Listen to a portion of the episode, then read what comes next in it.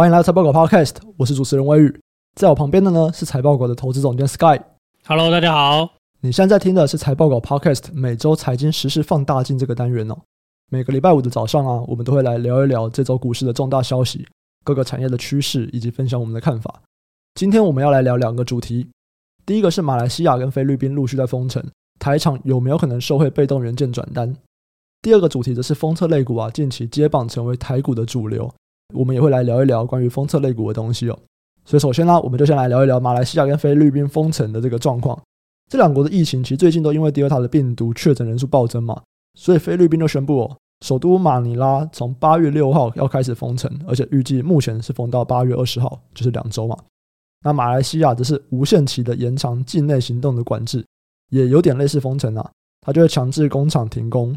然后，当局有将半导体产业纳入豁免清单，让半导体可以有六十趴的人力去维持运作。其他豁免的业者就包含说，像被动元件厂 Epson 啊、NDK 啊、国巨啊，还有全球最大的这个晶片封测公司日月光哦。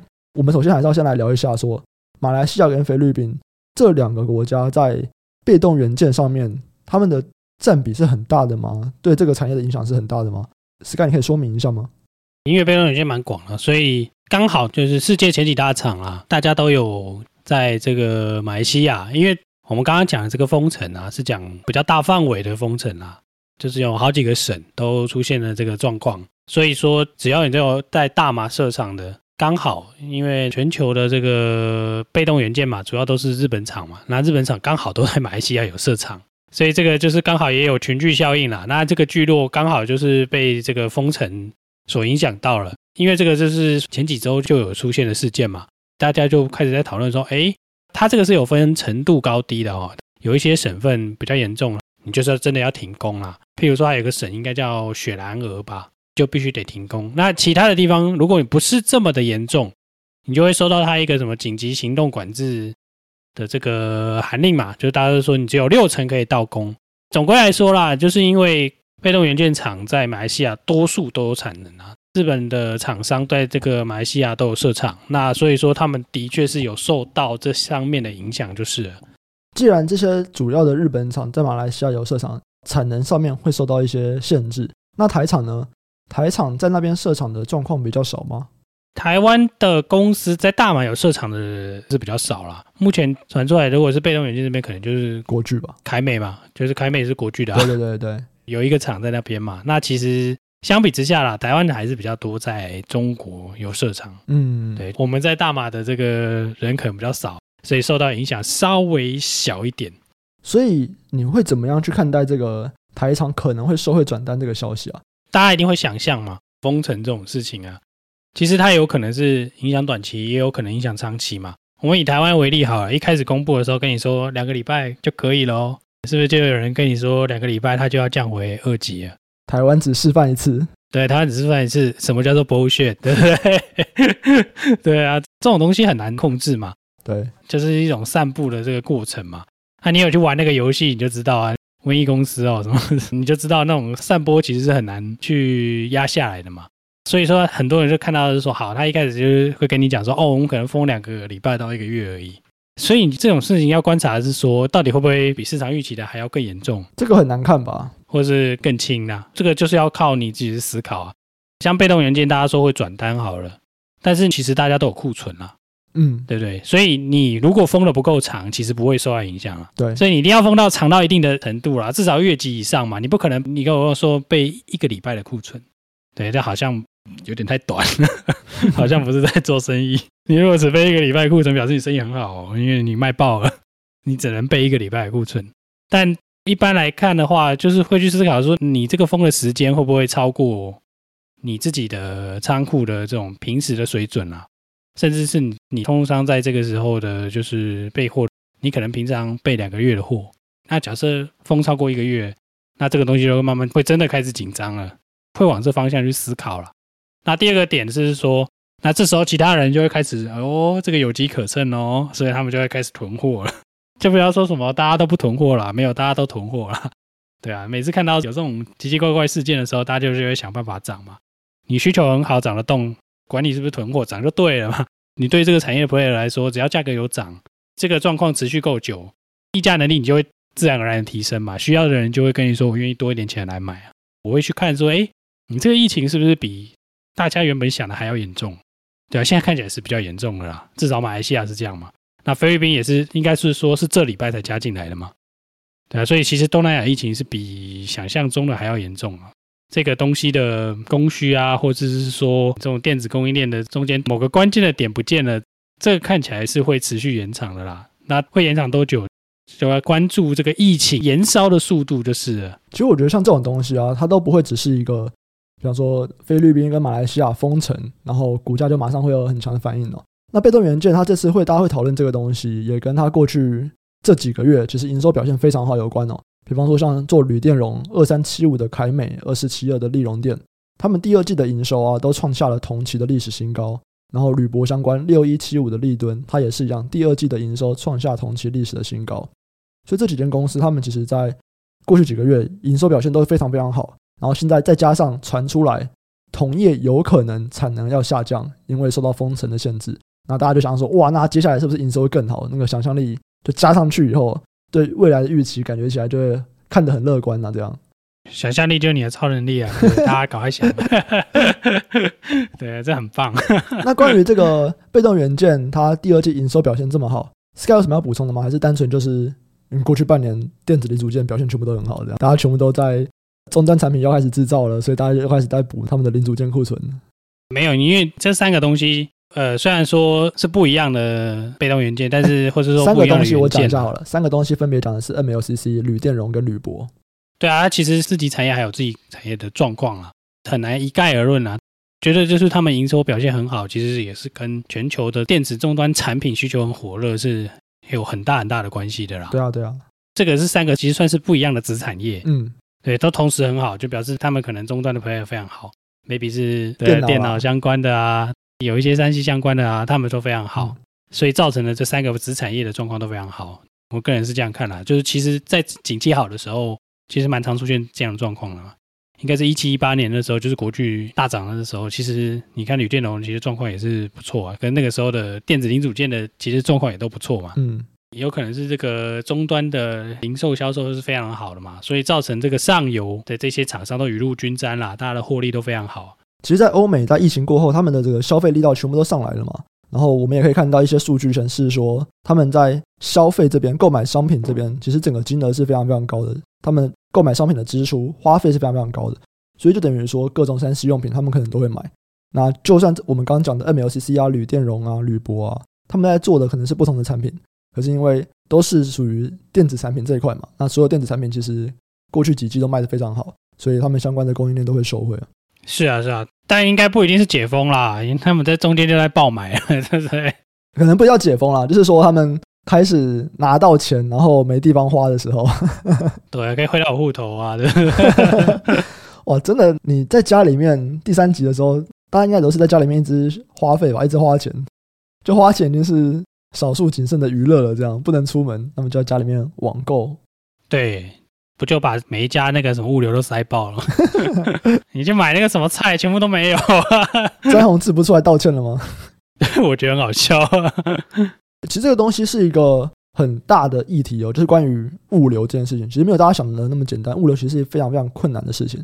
如果我们有听众懂物流这块，他们可能在物流产业里面工作，哎，欢迎跟我联络，我们蛮想录一集跟物流有关的 podcast。接下来到第二个主题哦，第二个主题我们来聊一聊封测类股。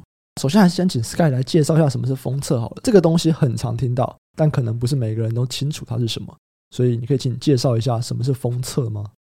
我就觉得台湾很奇怪，大家都很喜欢讲封测，啊，封装就封装，测试就测试啊，对啊，这两个东西分开的，嗯，就简称封测，这两件事不一样的事情，所以业态有点不太一样。如果是说要我介绍的话，我觉得就是要分开介绍啦，就就是这样。好，那你就分别简单的讲一下什么是封装，那什么是测试，这样好了。因为封装有很多种方式嘛，你可能看新闻啊，或者是你看研究报告啊，都会写很多专有名词嘛，比如说什么附晶啊，或者什么 BGA 啊，或者是 CSP 啊，啊，不管，那就是方式而已。但封装基本上就是把你整个晶片做成，就是大家看到的晶片嘛。你从那个晶圆上面把它切下来的时候，总是要做点角啊，就是连接电路的东西啊。或者说把好几颗带封在一起啊，类似这样的封装嘛，所以这封装就是反正你做成晶片的最后的过程吧。那测试其实是分两种啦，一个就是 CP，一个是 FT 嘛。那 CP 反正就是测，就是说先做成晶圆以后，它的这个有没有坏掉嘛？FT 就是你反正你做成晶片的时候，你去测说这个晶片到底有没有坏掉嘛？这其实是两件事啊，封装跟测试。所以我们一般看到的台湾的个股是都有啦，但是这两个的业态还是有点不一样，所以就是会造成他们的这种。应该说商业模式吗？或者是说显现在财务数据上的差异就对了。那简单的介绍完什么是封装测试以后，我们接下来就来聊一聊他们相关的类股哦。二四四一的超丰啊，七月到现在涨了二十趴，然后三二六四的新诠涨了四十二趴，六二五七的细格涨十六趴，然后六五二五的捷敏 KY 涨了五十七趴，涨最多。反正最大的三七一的这个日月光投控，哎，其实它的表现就还好，可是呢。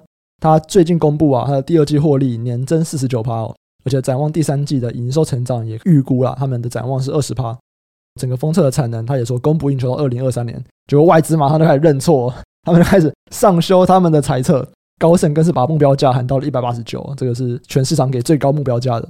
那其实就像 Sky 刚刚讲的，不同的封测，他们对应的产品会不一样啊，所以他们会有不同的题材。在投资的话，如果你是比较短线的。你可能想要比较快的进出好了，你还是要去注意不同题材的短线催化剂可能是什么。比方说像打线封装，它是其中一种，然后最近可能就有某些题材是社会车用半导体晶片环节这样。关于这个车用半导体的晶片，其实我们之前也提过好几次了嘛，对不对？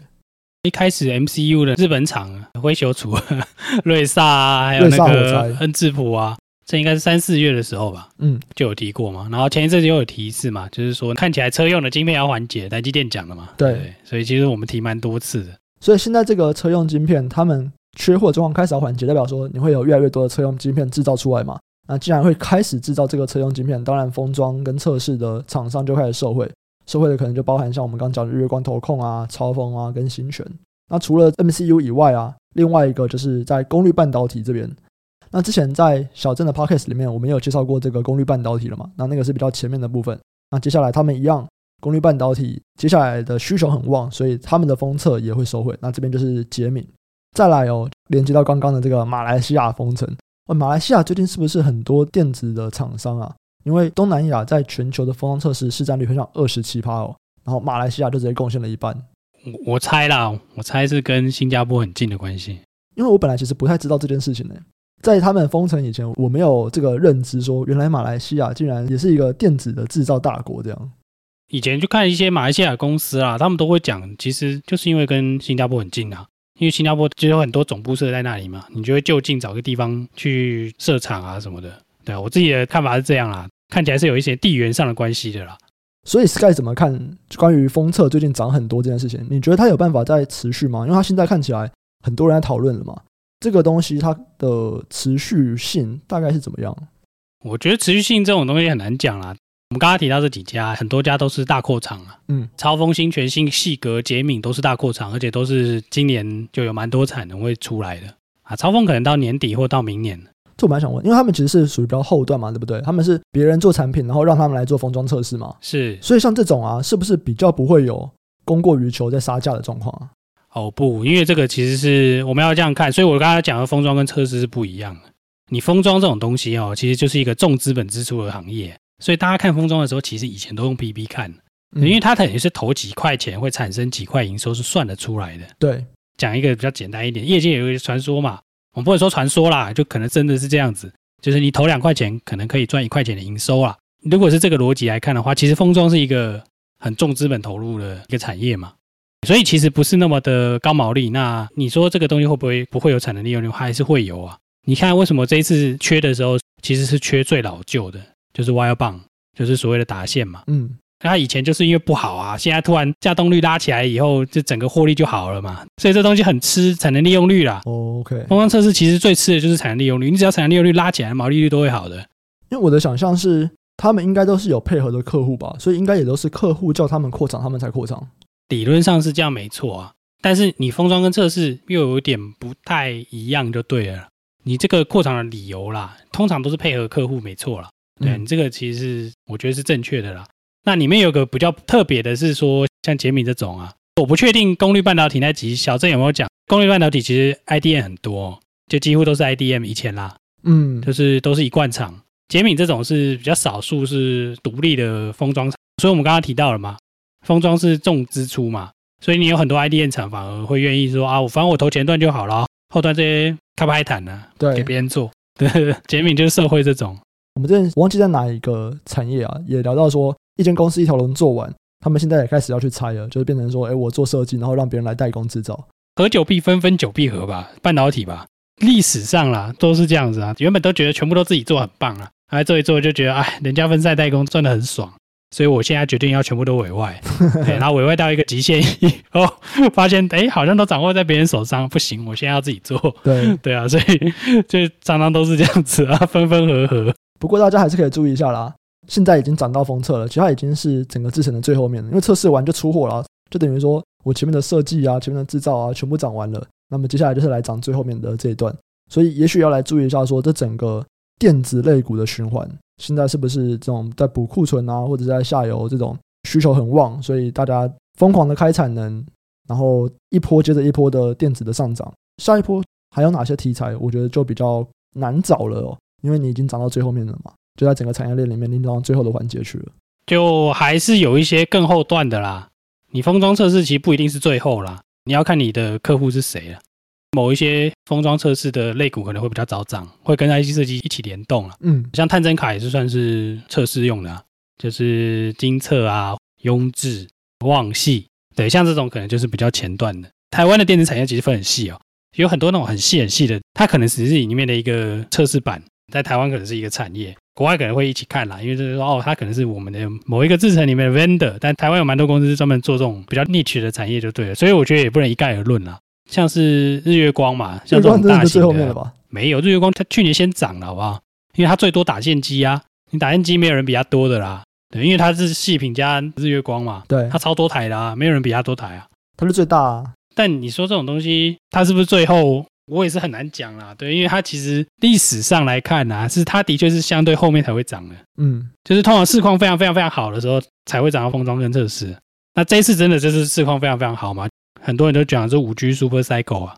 对，像细格跟新诠这些，其实多多少少都受惠到五 G 嘛。对，手机的这些 RF 的测试啊，或是 WiFi 六，当然 WiFi 六有人说跟五 G 没关系，有人说有关系啦，觉得都可以，就反正就受惠在这种新的东西的循环嘛。客户会需要更多的产能，测试时间变长嘛，所以哎，大家状况都很好。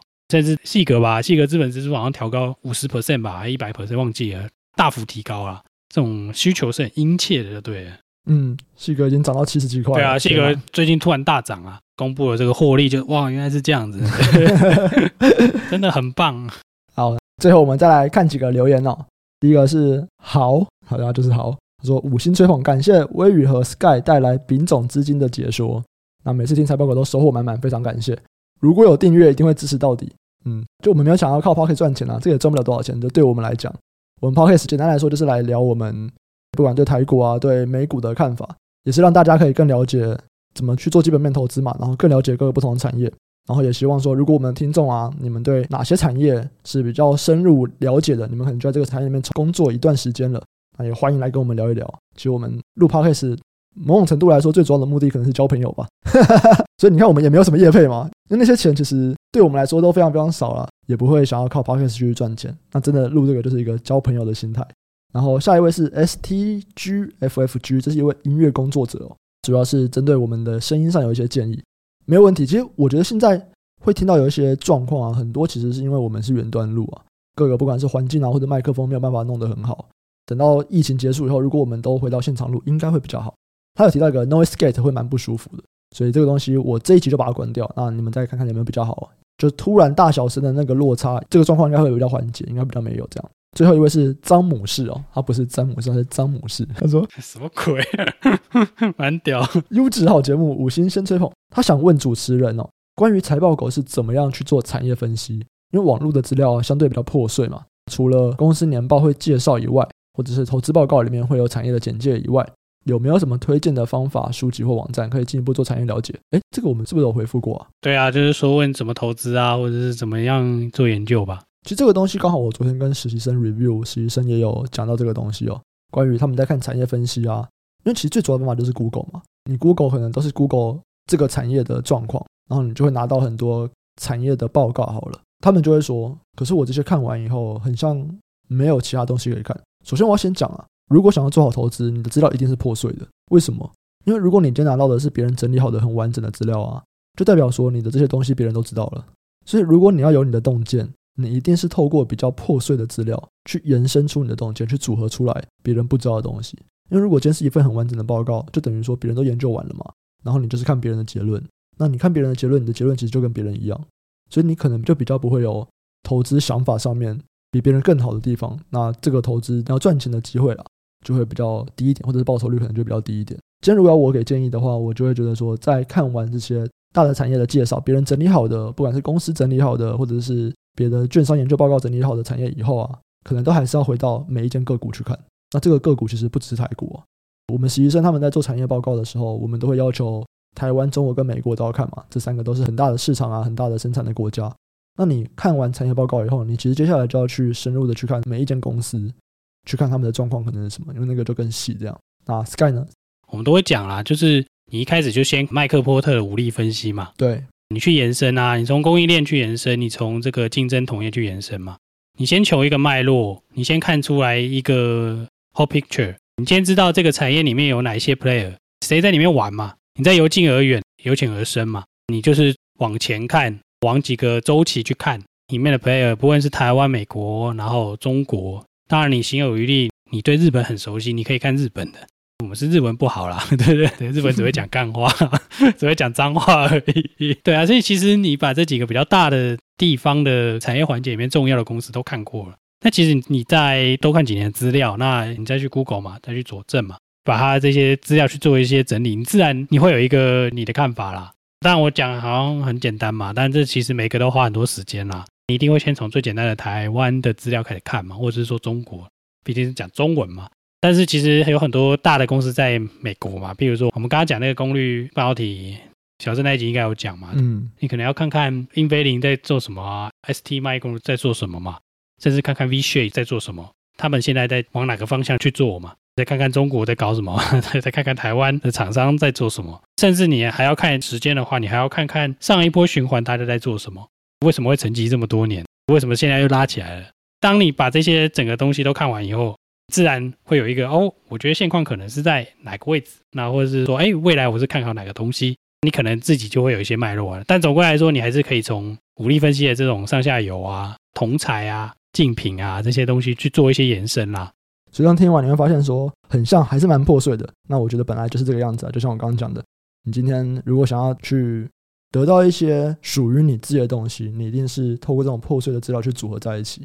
那以上啊，就是我们这节内容。喜欢的听众朋友啊，记得按下订阅，并且分享给你的亲朋好友。对，我们没有收钱。那如果你想要支持我们的话，就是分享，好不好？就是分享。如果有任何问题或回馈啊，都欢迎留言告诉我们，我们会不定期在 Podcast 回答留言区的问题。如果想要找平台啊去讨论投资的，也欢迎上 Facebook 去搜寻财报狗智囊团，这是财报狗的 Facebook 社团。